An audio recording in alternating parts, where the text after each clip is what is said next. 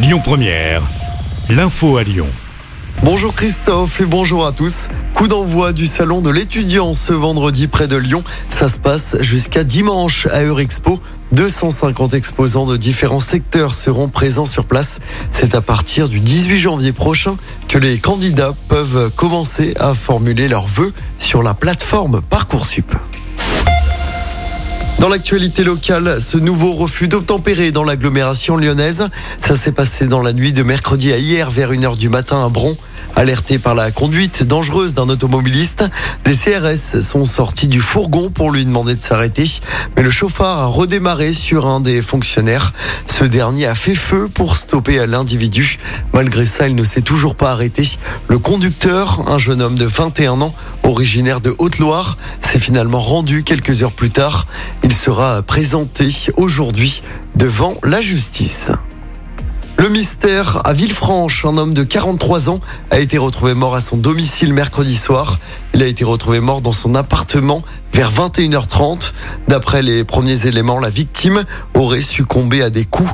De l'ammoniac a notamment été retrouvé près de la dépouille. Trois hommes ont été placés en garde à vue dans cette affaire et les investigations se poursuivent. Les suites maintenant de la fusillade survenue mardi en fin de journée à Écully. Le parquet de Lyon a confirmé hier soir les causes de la mort de la victime.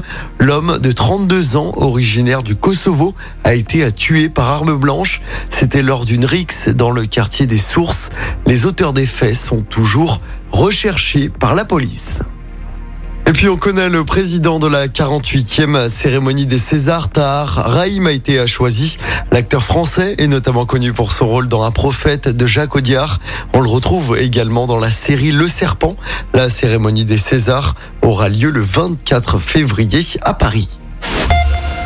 On termine avec du sport en football, début des 32e de finale de la Coupe de France aujourd'hui. Cinq matchs au programme avec notamment le PSG qui se déplace sur la pelouse de Châteauroux à 21h.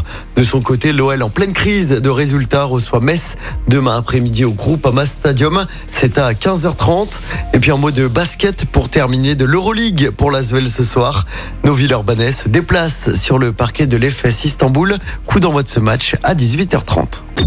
Écoutez votre radio Lyon Première en direct sur l'application Lyon Première, lyonpremière.fr et bien sûr à Lyon sur 90.2 FM et en DAB+. Lyon Première